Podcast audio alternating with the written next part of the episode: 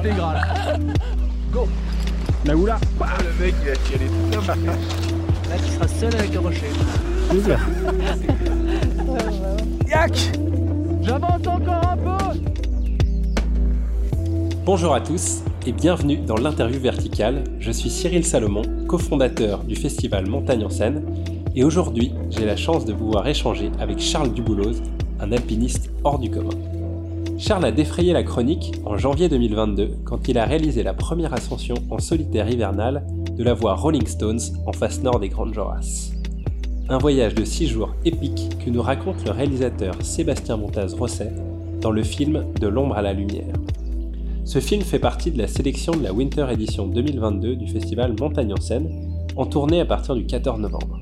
Charles nous a reçus chez lui, à Taloir, juste avant d'aller chercher sa fille à l'école, quelques jours avant son départ en expédition au Népal. L'occasion de le questionner sur son ascension au Joras, mais aussi plus largement sur son parcours et ses motivations d'alpiniste. C'est parti pour l'interview verticale de Charles Dubouloz. Je suis Charles Dubouloz, alpiniste et guide de haute montagne, et on est ici à Taloir, à la maison. Alors on va commencer par s'intéresser à ton parcours d'alpiniste. Est-ce que tu peux nous dire ce qui t'a poussé à aller en montagne? Ce qui m'a amené en montagne, c'est j'y suis allé un peu par les sports d'endurance, plus par le ski alpinisme à la base, et euh, en montagne et en haute montagne, tu vois. Au début, j'étais plus orienté euh, orienté ski, et puis petit à petit, je me suis mis à la goulotte, à grimper. En revanche, quand j'étais jeune, euh, j'étais dans les clubs d'escalade, tu vois, euh, autour de chez moi, mais j'avais pas de de prétention d'aller en haute montagne à cet âge-là, tu vois, j'étais j'étais vraiment petit, mais j'ai toujours eu un peu cet ADN, un peu baigné dans cet ADN montagne quand même. Mes premières courses en alpinisme, euh, bah ça serait dans le massif, des trucs très classiques. D'ailleurs, une course qui se fait quasiment plus maintenant. Ça, je pense, ça devait être avec mon père. J'étais très jeune, ça doit être la Pointe Isabelle, qui se fait plus parce que bah tu vois, les, maintenant il y a les gros séracs menaçants, l'accès est compliqué. Et avant, c'était des classiques. L'aiguille du moine. J'ai 13-14 ans. Et à un moment donné, tu t'es chauffé à aller en montagne avec des potes, faire de l'alpi Vraiment en haute montagne, un petit peu au début avec euh, Stéphane Brosse, justement. Et euh, c'était un peu là où je suis allé au port de la haute montagne. Et puis après, logiquement, j'avais beaucoup de copains qui, qui faisaient de la, qui faisaient de la montagne, hein, qui grimpaient et tout ça. J'ai suivi un peu le moule quand j'ai arrêté les sports d'endurance. Du coup, qu'est-ce que tu conseillerais aux gens qui veulent découvrir la haute montagne? Tu leur conseillerais de prendre un guide ou d'y aller tout seul? Bah ça dépend vraiment euh, à qui tu t'adresses, tu vois, c'est toujours pareil. Euh, J'imagine qu'il y a des gens qui ont envie de découvrir par eux-mêmes, qui sont très autonomes et tout ça, et puis des gens qui ont moins le temps, qui veulent peut-être moins s'investir, et à ce compte-là, euh, c'est peut-être bien d'y aller avec un guide ou un professionnel de la montagne qui te permet de découvrir, tu vois, les choses en sécurité en douceur. Après, moi, je suis pas pour la montagne forcément très encadrée avec les guides non plus, tu vois, je suis pas du tout dans cette optique-là. Aujourd'hui, on arrive quand même assez facilement j'imagine en tant qu'amateur euh, à se former ou à découvrir un peu les techniques, tu vois. Alors il y a des gens qui sont très autodidactes et puis euh, puis voilà, mais il y a quand même plein de clubs, il y a plein d'assauts qui te permettent de, bah, de, de faire tes premiers pas en montagne. Et voilà, moi c'est des trucs qui sont un petit peu plus faits par la famille et par les connaissances, mais je pense que si tu veux le faire, tu peux très bien le faire euh, par ces biais-là. C'est un univers qui est quand même, euh, enfin qui paraît quand même hostile. En plus, j'imagine qu'avec tout ce qu'on entend là, enfin tout ce qui se passe réellement hein, sur euh, pendant ces étés, pendant ces saisons, c'est pas évident euh, pour les gens de se projeter, de se dire waouh ça s'écroule de partout, je vais pas aller euh, marcher là au milieu ou grimper là au milieu, tu vois. Donc euh, donc ça je peux le comprendre, il y a, y a forcément un monde. En revanche euh, la montagne ça reste quand même euh, une affaire de passionnés. Euh, S'il y a, y a plein de il y a plein d'alpinistes qui venaient des capitales, il y en a encore beaucoup et euh, qui sont d'ailleurs des, des super forts alpinistes et tout ça. Ils, ont, ils ont fait les, les choses petit à petit. T'es pas obligé de venir de la vallée de Chamonix pour pour faire de la montagne, très loin de là d'ailleurs je me questionne beaucoup. Alors, je pense que c'est quand même des motivations qui sont vraiment euh, intrinsèques, tu vois. C'est vraiment au, au plus profond de moi. Moi, déjà, de mon caractère, j'aime un peu, euh, on va dire, pousser le curseur, tu vois. Donc, euh, donc voilà. Et je trouve, euh, avant, j'aimais le faire dans les sports d'endurance, mais il y avait peut-être cette dimension dont tu parles un peu de risque euh, que tu as que tu as moins et peut-être qui me manquait. Moi, je trouve que ça fait vraiment euh, partie de notre pratique. Et en fait euh, c'est ce qui la rend aussi sans doute euh, tu vois noble et aussi jouissive pour euh, pour nous les alpinistes parce que ça ça te permet de bah, j'imagine à pas mal de moments d'être vraiment concentré dans l'instant dans ce que tu es en train de faire euh, dans tout ça. Donc je pense que j'ai quand même beaucoup de sources de motivation différentes. Mais c'est vrai que c'est assez étonnant et je suis quand même d'une nature assez souvent motivée pour les projets tu vois. J'ai rarement de coups de mou dans l'année où je me dis ah j'ai plus trop envie d'y aller euh, voilà donc euh, non, non, je suis quand même bien motivé. Et t'es un peu contemplatif quand même ou pas trop? Alors, je suis pas un contemplatif qui s'arrête pendant un quart d'heure devant un paysage en me disant c'est incroyable. En revanche, plusieurs fois par jour et par sortie, vu que je suis quasiment tous les jours en montagne ou même en falaise avec les copains, je me dis ouais mais c'est trop beau, j'ai j'ai trop de chance d'être là. Ça, je me le dis vraiment, c'est systématique et plusieurs fois par jour. Même, euh, tu vois, euh, ouais, tout simplement, même une sortie en Couen euh, sur une belle falaise, je me dis mais c'est génial, tu vois, de, de pouvoir grimper là. Et en haute montagne, ça me fait la, ça me fait la même chose. Je m'arrête pas pendant un quart d'heure en relais parce que déjà j'essaie de grimper un peu vite. Mais euh, mais au-delà de ça, je me le dis, waouh, c'est génial de pouvoir évoluer dans ce milieu. Quoi. Quand t'es guide de haute montagne, tu travailles quand même essentiellement quand les gens sont en vacances. Donc potentiellement quand ta famille est en vacances, c'est-à-dire les week-ends, quand ta femme et ta fille sont en vacances, et les périodes de vacances scolaires et tout ça. Donc c'est quand même, euh, ne serait-ce que le métier de guide, c'est quand même euh, déjà beaucoup d'absence, parce que tu es souvent en refuge et pas à la maison. Et si en plus de ça, tu veux ajouter une activité, on va dire, d'alpiniste un peu, euh, un peu engagée et intensive, c'est c'est très compliqué d'avoir. Là, il y a quasiment plus d'équilibre. Moi là aujourd'hui, j'ai la chance de, de consacrer moins de temps euh, à mon métier de guide, donc euh, il y a un équilibre qui se fait. J'essaie de vraiment être là les week-ends. Après c'est sûr, je pars parfois sur des longues périodes, mais voilà, l'équilibre il se fait quand même, euh, il se fait quand même assez bien comme ça. Donc on va parler un peu des Joras désormais. Donc euh, tu as fait un, un super solo en avril dernier qui a duré six jours en face nord. Et est-ce que tu peux nous dire peut-être pourquoi déjà tu as choisi cette voie, Rolling Stones? Ouais, alors j'ai choisi cette voie. C'est très personnel, hein, mais parce que dans mon imaginaire, ça représentait vraiment une voie euh, difficile et aventureuse. J'avais vraiment peu d'infos sur la voie. Et puis c'était une voie que j'avais envie de grimper depuis plusieurs années. Et je m'étais dit, euh, de- depuis quelque temps, euh, pourquoi pas aller la faire tout seul. Et c'est quoi qui construit cet imaginaire? C'est des récits que tu as lus, des, des gars qui ont été?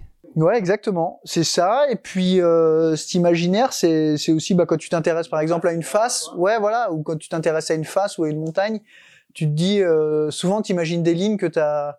En tout cas, moi, je m'imagine des lignes que j'aurais envie de grimper ou de parcourir. En Rolling Stone, c'était, c'était vraiment le cas, ouais. Et j'avais pris un but dans cette voie deux ans avant. Enfin, même pas un but. euh, On était allé au pied, le vent s'était levé, on est, on n'avait même pas commencé à grimper. Mais tu vois, j'avais, j'avais déjà, j'étais un peu aimanté par, euh, par cette voie. J'avais vraiment une attirance.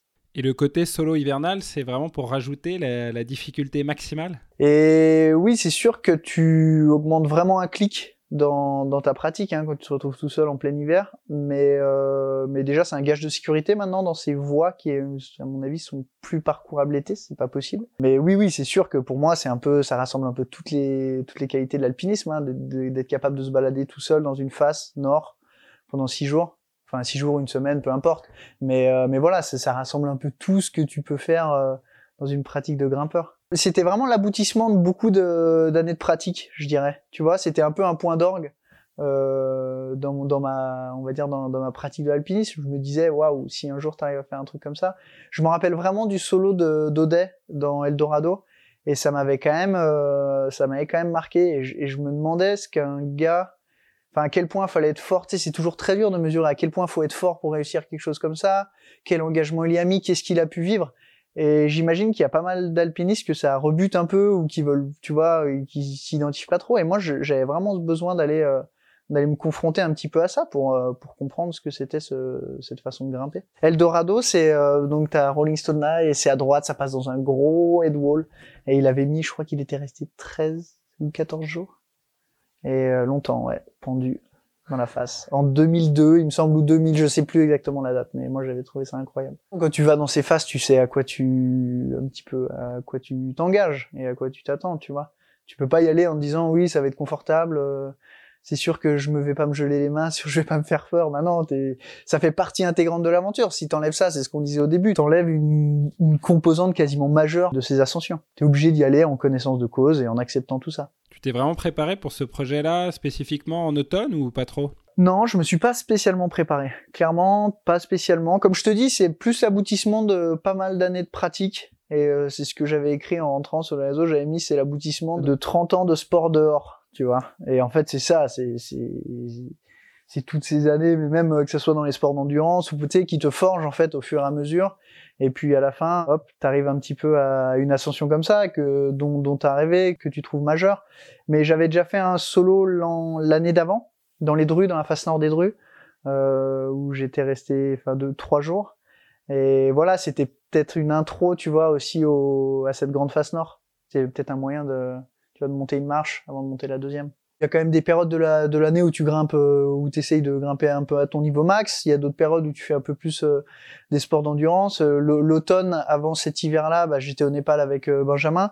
Donc j'étais quand même en montagne, tu vois. C'est toutes ces petites choses-là qui, qui te mènent à ça. Après, j'ai pas fait de la remontée sur corde sur mon balcon, quoi. Tu te prépares un peu physiquement. Là, par exemple, cet automne, tu vas partir au Népal. Comment est-ce que tu te prépares pour euh, des, expéditions pareilles Est-ce que tu fais du, fractionné, des longues sorties, des courses similaires? Pour ces objectifs, quand même, je, me prépare un petit peu. Je pense que ça vient un peu de mon passé de, tu vois, de compét, de compétiteur un peu dans les sports d'endurance, parce que j'aime, j'aime bien arriver, euh, ou au moins, tu sais, je pense que ça te rassure face à l'objectif. Quand tu sais que tu as tout mis en œuvre pour que ça marche, déjà ça te détend. Si tu te dis, ouais, j'arrive, euh, je suis pas très affûté, euh, en plus j'ai un objectif très ambitieux. Enfin, moi, je le vivrais très mal. J'imagine qu'il y en a d'autres pour qui ça, pour qui ça fonctionne euh, parce qu'ils ont le mental pour. Moi, il faut quand même que je sois un peu, euh, tu vois, euh, affûté avant, avant ce genre d'objectif. Donc oui, là, typiquement pour cet automne, j'ai fait pas mal de sports d'endurance. J'ai quasiment mis la grimpe de côté cet été. J'ai très peu grimpé. J'ai quand même fait mon projet dans les écrins où j'ai été vraiment en contact avec la montagne. J'ai fait un projet qui était assez long sur plus d'une dizaine de jours. Donc tu vois, euh, gros contact avec la montagne, en Alpi, à brasser de la corde euh, pendant une période euh, assez intense. Et puis, euh, et puis après ça, je j'y suis un petit peu moins allé. Je me suis pas mal préparé sur le vélo, en courant, et, euh, et voilà. Donc oui, je me prépare clairement. Par rapport au choix de l'objectif, là, au Joras, t'en avais parlé avec ta femme, avec Fanny avant? Je avais dit que j'avais des projets de solo. En revanche, moi, je suis pas je- tant que les choses ne sont pas faites, je préfère ne pas trop en parler parce que forcément pour elle c'est stressant et tout ça. Donc tu vois, moi je reste un peu euh, un peu évasif sur euh, sur ce que je vais faire l'hiver. Et, euh, puis de toute façon, c'est très compliqué, même pour les gens, de savoir euh, quelle est la différence entre Rolling Stone, euh, Eldorado, euh, la Walker, au Joras. Enfin, tu vois, c'est c'est impalpable, quoi. Sauf si t'es hyper initié, c'est difficile. Mais oui, oui, elle savait que j'a- j'avais envie de, j'avais envie de faire une voix ou un ou un projet comme ça. Du coup, avant de partir, tu te projettes un peu dans la voie? T'en rêves la nuit ou euh, est-ce que t'y penses un peu tout le temps, euh, jour et nuit? J'y ai quand même pas mal pensé avant de partir, mais plus l'échéance était proche, plus j'y pensais. J'ai trois, quatre mois avant, j'y pensais de temps en temps. Je me disais ça serait chouette, mais tu sais, c'est des objectifs euh, où il y a tellement de planètes qui doivent s'aligner pour qu'ils marchent que c'est dur de se projeter, de se dire à telle date, telle période. C'est pas une compétition tout simplement qui est organisée. Donc euh, t'es tributaire de la météo, t'es tributaire de ta forme physique au moment. De, de beaucoup de choses. Donc moi j'y pense, je garde ça un peu dans la tête, je mouline.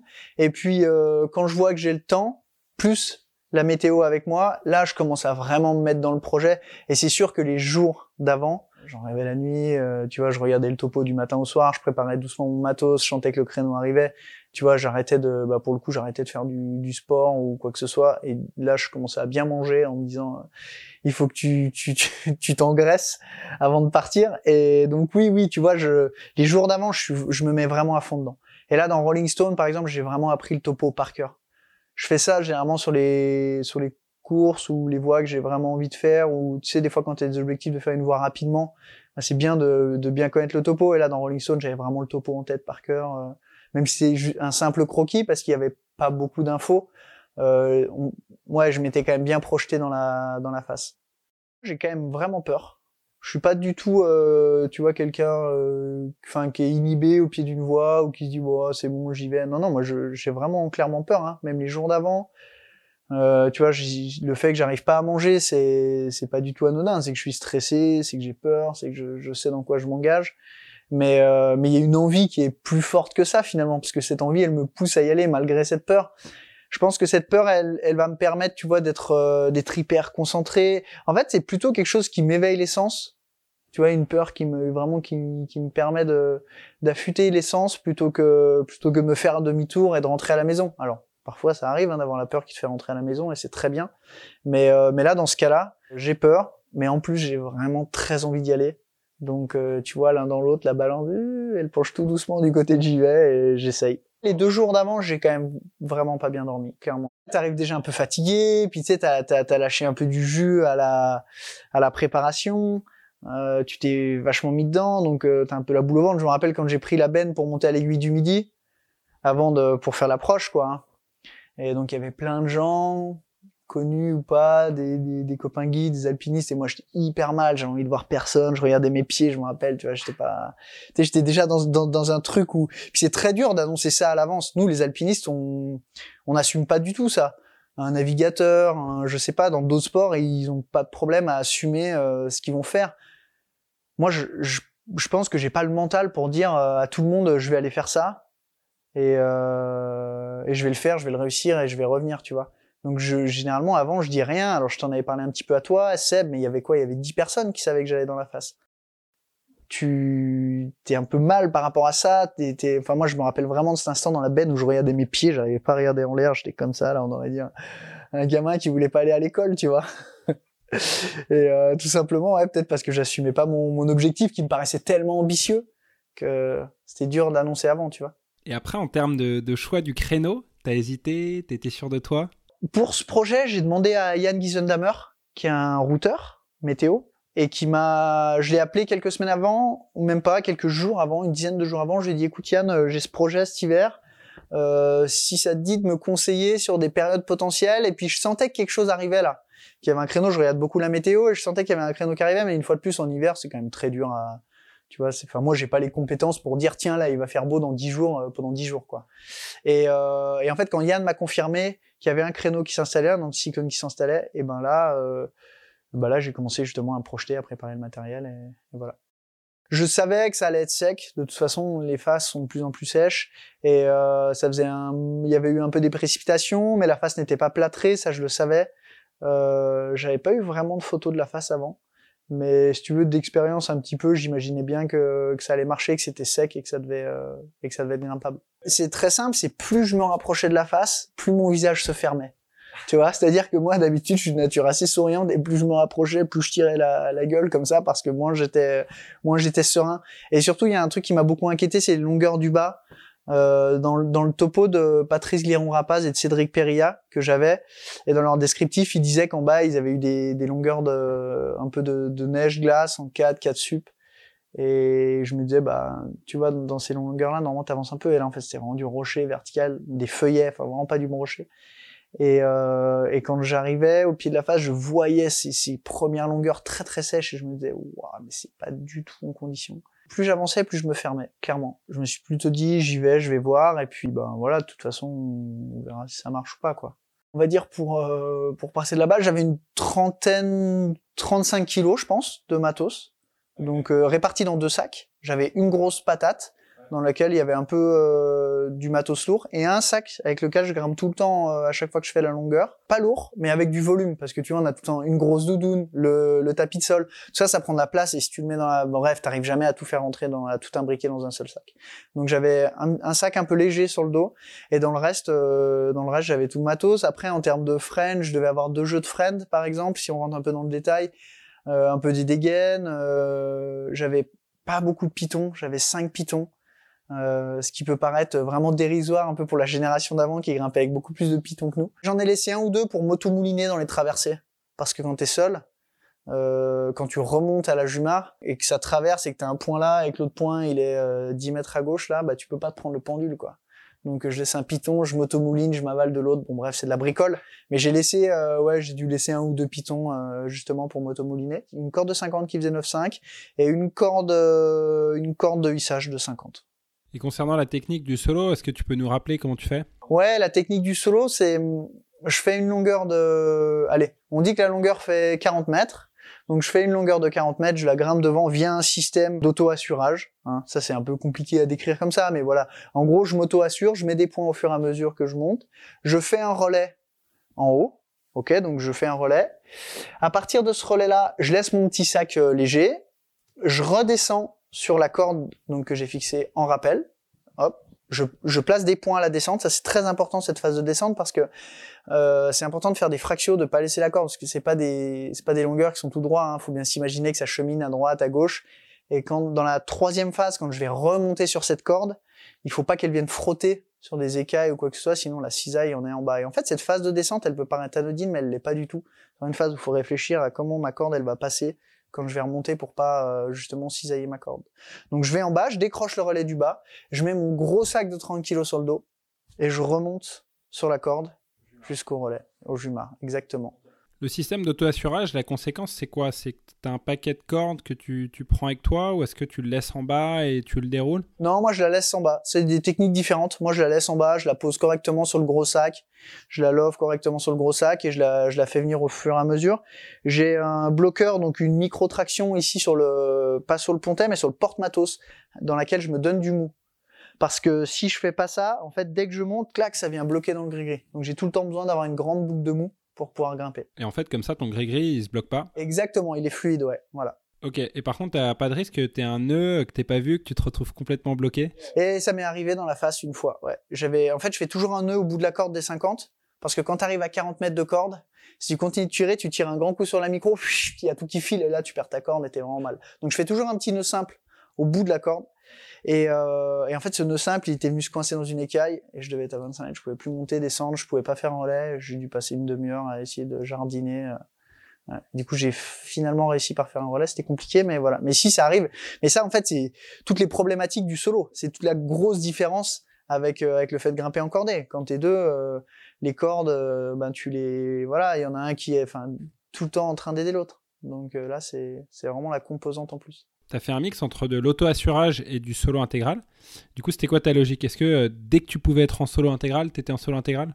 Ouais, bah dès que c'était plus facile et que j'avais pas trop de risque de me prendre un truc dessus, je me mettais en solo intégral. Alors ça représente pas beaucoup de longueur, hein. ça doit représenter 5 longueurs ou 6 longueurs. Bah en fait, tu vas quand même beaucoup plus vite, hein. tu fais pas le yo-yo trois fois, euh, ça te permet d'aller plus vite. Après, bah, avec la composante 2, là, sachant que quand je suis en solo intégral, j'ai 35 kilos sur le dos. Donc, tu vois, c'est pas, t'es pas du tout agile comme quand t'es en solo intégral avec rien et ton matos light. Là, t'es euh, un espèce de poids lourd. Euh, donc, faut vraiment que les longueurs soient faciles. Il faut vraiment être sûr de soi. Donc, euh, moi, je, volontairement, j'ai utilisé ça avec modération. Mais de toute façon, les autres longueurs, la plupart des longueurs grimpent quand même dans cette voie. Donc, tu peux pas te permettre de, de faire du solo intégral, quoi. Du coup, si on revient un peu sur le matos, en termes de, de bouffe, t'avais aussi une tente? J'avais un hamac. La première nuit, je dormis dans le hamac, donc pendu un peu dans le hamac, mais pas très bien pendu. C'était un peu, c'était pas assez raide pour que ça soit confortable. Du coup, c'était infernal cette nuit-là, c'était horrible. Et euh, j'ai, un, on va dire, j'ai un jet boil, enfin un réchaud pour pouvoir euh, faire fondre de la neige et me faire de l'eau.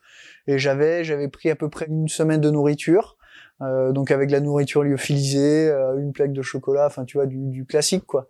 Et voilà, j'ai rien mangé.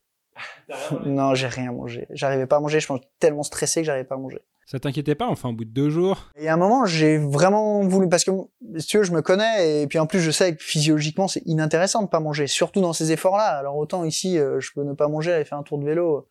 Au pire, je vais perdre de la graisse. Mais là, là-bas, j'en ai vraiment besoin pour euh, que, le, que le corps il fonctionne.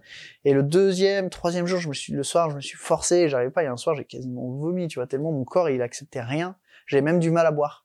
Donc je pense j'étais, tu vois, j'étais vraiment l'estomac noué. Euh, C'était compliqué de manger. C'est la première fois que ça m'arrive dans les Alpes, vraiment d'être euh, d'être bloqué à ce point-là. C'est l'expérience, ça t'est déjà arrivé, donc tu sais aussi que tu peux gérer. Oui, je sais que je peux gérer, mais dans tous les cas, enfin, t'as beau être euh, entraîné, fort, très motivé, c'est sûr que tu perds en efficacité. Le corps, il a quand même besoin de, il a quand même besoin d'un peu de fuel pour avancer, hein.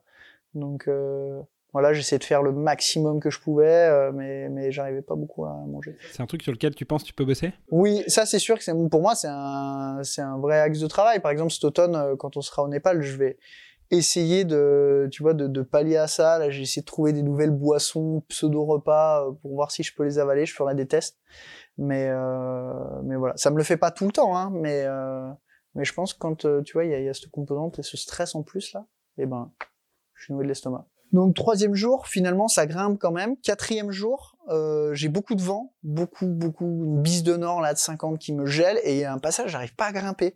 J'ai mis les chaussons. Bon, les chaussons, faut s'imaginer que c'est des, t'as l'impression que t'as des sabots aux pieds parce qu'il y a moins 25, moins 30, euh, ça ressemble à rien. Et franchement, c'est, dur en grimpe. J'arrive pas à passer, j'arrive pas, il y a de la neige dans une fissure, je me rappelle une fissure main droite qui est toute petite, je mets la main à chaque fois ça glisse. Et à un moment, je me dis, mais je vais prendre un but technique, c'est pas possible je passe un petit moment à essayer de résoudre à essayer de résoudre l'affaire. Donc là tu vois c'est pas mal de doutes tout ça. C'est tu te dis euh, comment ça va pouvoir se dénouer jusqu'en haut. Et puis quand même là, là, les longueurs vraiment dures dans Rolling Stone dans dans le headwall là pour moi elles ont été au cinquième jour. Donc jusqu'au cinquième jour tu fais des longueurs dures mais tu sais que c'est pas les plus dures. Et donc tu te dis waouh je plus t'avances dans le projet mieux ça va mais tu te dis à quelle sauce je vais être mangé euh, quand je serai vraiment au pied du mur quoi Et, euh, et au pied du mur, euh, bah, j'ai été manger une sauce euh, voilà correcte, mais euh, non, je me suis quand même vraiment défoncé. J'ai mis à peu près, il me semble, j'ai dû mettre 6 heures pour faire 60 mètres. T'as pris des chutes ou pas? Et j'ai pas pris de chute, j'ai pris des secs, j'ai pris des j'ai pris des mauvais ballons en remontant à la Jumar. À un moment, justement, je me, je m'auto-moulinais, j'ai un piton qui a sauté, je me suis crasé en face. euh, ouais. Oui, j'ai quand même pris des, des petits moments, t'es des haut cœur quoi. Plutôt dans les manips alors, plutôt que dans la grimpe. Et ouais, ouais, non, mais dans la grimpe, t'as pas le droit de tomber. Hein. Donc euh, c'est simple, tu tombes pas, t'as vraiment pas le droit de tomber là. Et t'as une idée de la température qu'il faisait? Tu disais qu'il faisait froid. Il faisait euh, moins 10, moins 15 degrés ressenti. Donc ça, c'est vraiment la température qui faisait, on va dire, euh, de l'air, quoi, que j'ai eu pendant l'ascension. Donc moins 10, moins 15 sec à ces altitudes, à cette époque, ça va. En revanche, j'ai eu vraiment deux jours et demi de, de vent du nord, une bise de nord fort, tu vois, 50, 60 de bise du nord. Et là, je me suis fait découper. Donc là, je pense qu'en ressenti, c'est moins 25, moins 30.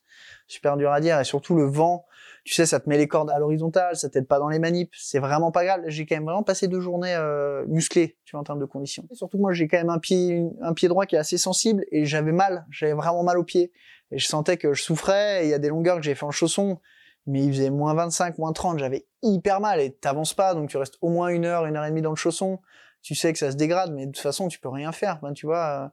Et il m'est arrivé souvent de grimper avec euh, une grosse à droite et un chausson à gauche parce que j'avais trop froid à mon pied droit, j'avais vraiment trop mal. Et puis après, les mains, de toute façon, elles se découpent, hein, elles se mettent en lambeaux, euh, tu perds les ongles. Mais ça, ça fait partie un petit peu du jeu. C'est pas. Non, mais là, ça peut paraître hyper brut, tu vois, ici, maintenant, là, posé bien moelleux sur le canapé.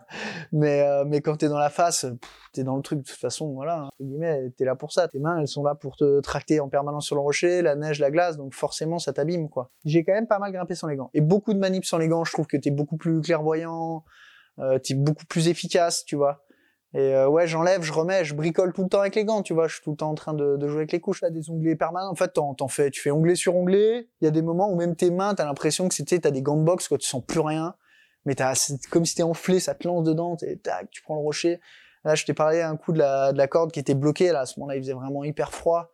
Et là, j'ai les mains, mais j'ai aucune dextérité. Pour ouvrir un mousqueton, t'y arrives même pas. Tu, tu vois, t'es, vraiment engourdi, quoi. Très spécial. Est-ce que t'étais dans ta bulle? Ou alors est-ce que t'avais des pensées? Tu pensais à ta famille? En fait, dans les périodes de grimpe, je suis quand même très très concentré. Je me déconcentre pas du tout, tu vois. Je suis vraiment à, comme je te disais, ce que je trouvais génial dans, l'escalade, dans l'alpinisme et dans la montagne, c'est que tu arrives à être à l'instant dans, ce que tu fais. Ça, c'est quand même très chouette. Et j'imagine que les 8 ou 9 heures de grimpe de la journée, j'étais à fond dans ce que je faisais. En revanche, c'est sûr que le soir au bivouac, quand tu te poses un petit peu, et ben là, tu penses un peu à ta famille, tu penses à tout ça. Moi, je fonctionne comme ça. Quand je pars là-dedans, il y a un espèce d'effet tunnel qui se met en place.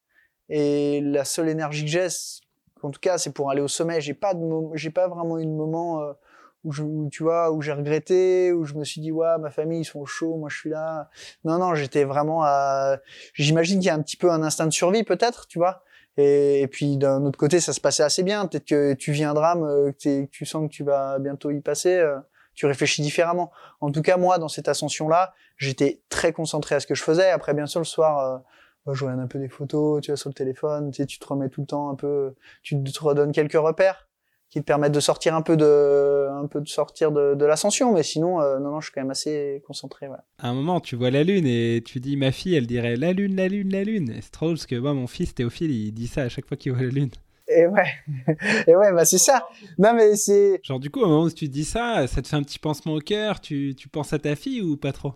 Et ça me donnerait presque de l'énergie, ce genre de choses, tu vois. C'est plutôt le truc où tu te dis, j'ai trop envie de retourner vivre ça avec ma fille. En fait, quand ta fille te dit ça et que t'es ici, regarde dans le canapé, t'es là, tu sors sur la terrasse, ah, la lune, la lune, ça paraît presque anecdotique, en fait, dans ta vie tous les jours, parce que c'est ton quotidien.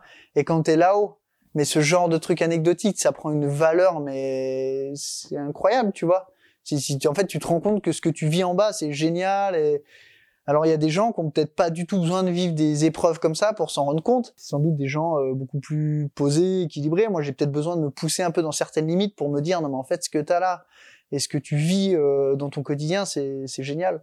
Donc euh, non ça me donne plus de l'énergie et ça me dit oui j'ai- trop envie de reprendre Léonie dans les bras et qu'elle me montre la lune quoi. Et du coup, tu, tu les as appelés pendant l'ascension? T'as eu des communications avec eux? J'ai appelé un petit peu non j'appelle pas j'ai passé des si j'ai dû appeler une fois Ouais, je captais. J'étais full réseau dans la face. J'avais pas pris de radio. J'ai envoyé quelques textos le soir quand j'étais au bivouac. Et puis, quatrième jour, j'ai perdu mon téléphone. Donc là, j'ai plus donné de nouvelles, du coup. Au moins, j'étais tranquille. Pas de nouvelles, bonnes nouvelles. Avant de partir, tu nous as, tu nous as sollicité, en fait, tu nous as contacté pour faire un, un film. Alors que jusque-là, tu faisais quand même vachement les trucs euh, dans ton coin. Euh, Qu'est-ce qui a été la, un peu le déclencheur? C'était c'était quoi la motive? Honnêtement, je pense qu'il y est quand même pour quelque chose.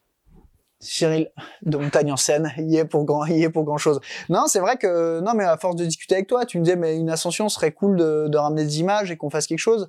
Et puis ça a fait son bout de chemin et je me disais que je me disais que ça pouvait être quelque chose quand même d'original qu'on voit pas souvent, tu vois, un solo. Moi qui n'ai qui n'avais jusqu'alors quasiment jamais fait de film, euh, je me disais c'est peut-être un beau moment de garder un un bon moyen de garder un souvenir, quelque chose, tu vois, de un peu d'indélébile que je garderai tout le temps de cette ascension que j'imaginais marquante. Et quand tu m'as dit, bah, il y a Seb qui est sur mon show, je le connaissais que de réputation, mais je me disais, ouais, je, pense que ça peut vraiment être la bonne personne pour ce, pour ce projet. Et, euh, et en fait, ça m'a quand même bien motivé, tu vois, de, de se dire, euh, de se dire, on fait un film. En revanche, ce qu'il faut vraiment avouer, ce qu'il faut dire, c'est que rien n'était scénarisé à l'avance, rien n'était écrit. On est parti à l'arrache comme deux passionnés. Euh, au pied de la face, euh, tu vois, on se connaissait à peine. Euh, Les images, elles ont même pas été tournées pour être euh, vraiment montées. Moi, j'étais tellement dans mon truc que, que tu vois, on n'a pas vraiment, on a eu aucune histoire d'écriture avant ou quoi que ce soit. On n'est vraiment pas rentré dans une logique, j'imagine, de film très pro où euh, tu essayes d'anticiper un peu les choses. Là, on était plutôt un peu en dernière minute. Tiens, il y a le créneau. Euh, moi, je dis à Seb, bah moi, dans tous les cas, je partirai ce jour-là parce que ce créneau et ce jour-là, je lui dis 48 heures avant et bah lui, il a, il a bien voulu décommander. Il avait, il avait du travail, hein, qu'il a décommandé pour venir. Tu vois, c'est vraiment une affaire de passionné en fait, ça. Et du coup, c'est très chouette. Je suis super content de, du résultat. Et du coup, après, bah, dans la face, euh, toi, tu étais tout seul. Donc, Seb, il pouvait plus te suivre. Donc, euh, c'est toi qui as beaucoup filmé, à la GoPro notamment. Et du coup, tu, tu voyais ça comme une charge ou, Et en fait, moi, j'ai toujours beaucoup filmé. Et d'ailleurs, quand Seb, un peu après, dans la suite du projet, a vu mes disques durs, il a halluciné. J'ai tellement de matière. Moi, j'ai beaucoup filmé. Toujours dans les trucs, je me suis énormément filmé, je parle beaucoup, mais c'est des trucs qui dorment sur mon disque dur, qui serviront sans doute jamais à rien. Et j'ai toutes mes ascensions sont euh, soit filmées à la GoPro, soit sinon j'ai un petit compact et je fais des photos pour les avec les copains. Et en fait, tout ça, c'est sur des disques durs. C'est là, et peut-être qu'un jour, euh, tu vois, euh, j'aurai la motivation de me faire un joli montage photo de toutes mes ascensions quand je serai plus vieux, tu vois, peut-être que.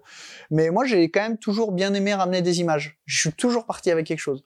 En revanche, j'ai jamais été formé à quoi que ce soit. Je suis pas du tout, du tout pro, mais j'aime bien, tu vois, faire des photos. J'adore euh, les, les, les jours d'après une ascension, regarder, tu vois, ces photos. Et c'est vraiment. Mais même si ça reste uniquement pour moi, hein, d'ailleurs, jusqu'à maintenant, ça a toujours été uniquement pour moi. Donc non, ça a pas été une charge. J'aurais eu un projet de film ou pas, j'aurais filmé de la même façon. Quand j'allume la caméra, alors je commande pas tout au fait et gestes, tiens, pied gauche, graton, pied droit, mais tu vois, je, je raconte deux, trois anecdotes, ça me permet de vivre un peu, vivre un peu le truc. Souvent, la caméra, elle tourne, je dis rien parce que je suis hyper concentré, et puis des fois, je lâche un truc, euh, je lâche un truc rigolo. Là, il y a eu pas mal de, il y a eu pas mal de sections dans le film qui ont été filmées le dernier jour, où j'étais sûr de ma réussite. Alors, être sûr, c'est un bien grand mot, mais j'étais quasiment sûr de sortir au sommet. Donc, j'étais très euphorique, je racontais tout et n'importe quoi, j'étais hyper content, j'avais trop envie de parler. euh, J'ai, j'ai- ouais, j'allais voir le sommet des Joras, tu vois. Donc là, j'étais, j'avais un débit de parole qui était incroyable. Donc là, oui, c'est sûr qu'il a dû tirer pas mal de matière de, de ces passages. Au début, j'étais très taiseux, ouais, j'étais très concentré, j'ai moins, un peu moins filmé au début quand même. Toi, t'es quelqu'un de très sociable. Ça te manquait pas justement de parler un peu Non, pas du tout. Non, vraiment pas. Moi, j'aime bien aussi grimper seul, j'aime cet effort solitaire, tu vois. Donc là, il y a un film qui va sortir. Est-ce que tu penses que tu cherches une forme de reconnaissance par rapport à ce que tu fais? Ouais, sans doute. Bah, de toute façon, la reconnaissance, ça serait mentir que de dire euh, que de dire je veux pas de reconnaissance.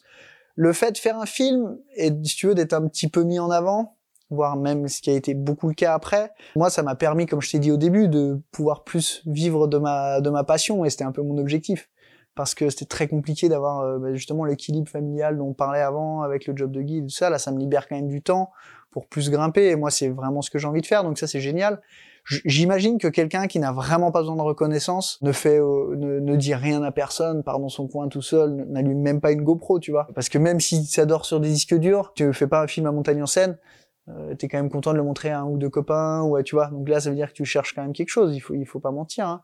Et c'est chouette de ramener un peu de là-haut aussi, moi je trouve. Mais, euh, mais oui, il y a, y, a, y a ce côté reconnaissance qui est important, mais c'est pas du tout le moteur en revanche. Et Donc, tu avais Seb qui te suivait euh, au pied de la paroi, qui te suivait à la jumelle. Tu sentais un peu cette présence? Non, je l'ai pas du tout senti.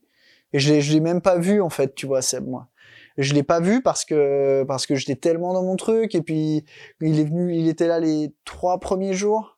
Et donc il retournait à l'échaud, il partait à l'échaud, je le voyais même pas faire le trajet en ski, il y en a quand même pour une heure et demie, je le voyais pas. Il y a une fois où j'ai entendu le drone le deuxième jour et c'est tout, sinon j'ai jamais vu qu'il était là. Elias, c'est incroyable, je l'ai vu, euh, je l'ai vu je crois le deuxième jour. Et, euh, et ouais, c'était marrant de le voir là. Mais j'ai juste vu un je passais à gauche d'un éperon, tac, je les ai vus au loin et après je suis repassé dans mon truc et j'ai- vu plus personne. Et eux, ils étaient bien sortis avant ait le, que le que le vent ne sévisse sur la face. Je sais même pas si ça m'a fait chaud au cœur de les savoir là. Moi, j'aurais aimé qu'il y ait. Enfin, là, j'étais très content parce que c'était mes copains, mais ça m'aurait embêté qu'il y ait encore plus de gens dans la face, tu vois. Et j'étais très content d'être seul. Et de toute façon, quand tu vas là-dedans, tu cherches quand même ça, un peu le, la solitude. hein. Et après, tu t'attendais à retrouver Seb au sommet ou, ou pas? Et est-ce que je m'attendais à retrouver Seb? Ça, je m'en rappelle plus trop. Il me semble pas. Si, parce que avant que je perde mon téléphone, mais après j'ai perdu mon téléphone, donc j'étais plus en liaison, tu vois, avec personne. Et Seb m'avait dit, euh, j'essaierai d'être au sommet, tout ça, mais on était resté là euh, deux jours avant. Donc, euh, donc voilà, quand je l'ai entendu hurler, c'était un moment magique, ouais. Et après, tout seul, c'est quand même connu pour être un glacier assez crevassé. Ça te faisait pas? Au début, c'était un gros souci, mais après, sachant, mais tu vas me dire, c'est pas garant de sécurité, mais sachant qu'il y avait quand même deux cordées de copains qui étaient montés, redescendus, il allait avoir leurs traces. S'il y avait vraiment des gros pièges, tu vois, c'est pas comme si je faisais la trace tout seul. Ça change quand même quelque chose. Ça veut pas dire qu'il y a une trace et que c'est pas dangereux, pas du tout. Mais voilà, ils sont ils sont redescendus, ça veut dire que ça, que ça doit passer. Donc, euh, donc voilà, tu vois, il y avait ce petit côté-là euh, quand même rassurant. Les, jours d'avant dans la préparation, j'y ai vraiment pensé parce que je m'imaginais ça très compliqué. Et dès que je suis parti dans l'ascension, je me disais que en fait c'est anecdotique la descente, c'est déjà tellement dur à grimper que ce qui se passait à la descente. euh, Alors une question un peu un peu badante. On a l'impression quand même qu'il fait pas bon être alpiniste professionnel quand tu vois les trajectoires de Béraud, Julichtek. Euh, toi, c'est le chemin que tu es en train de prendre.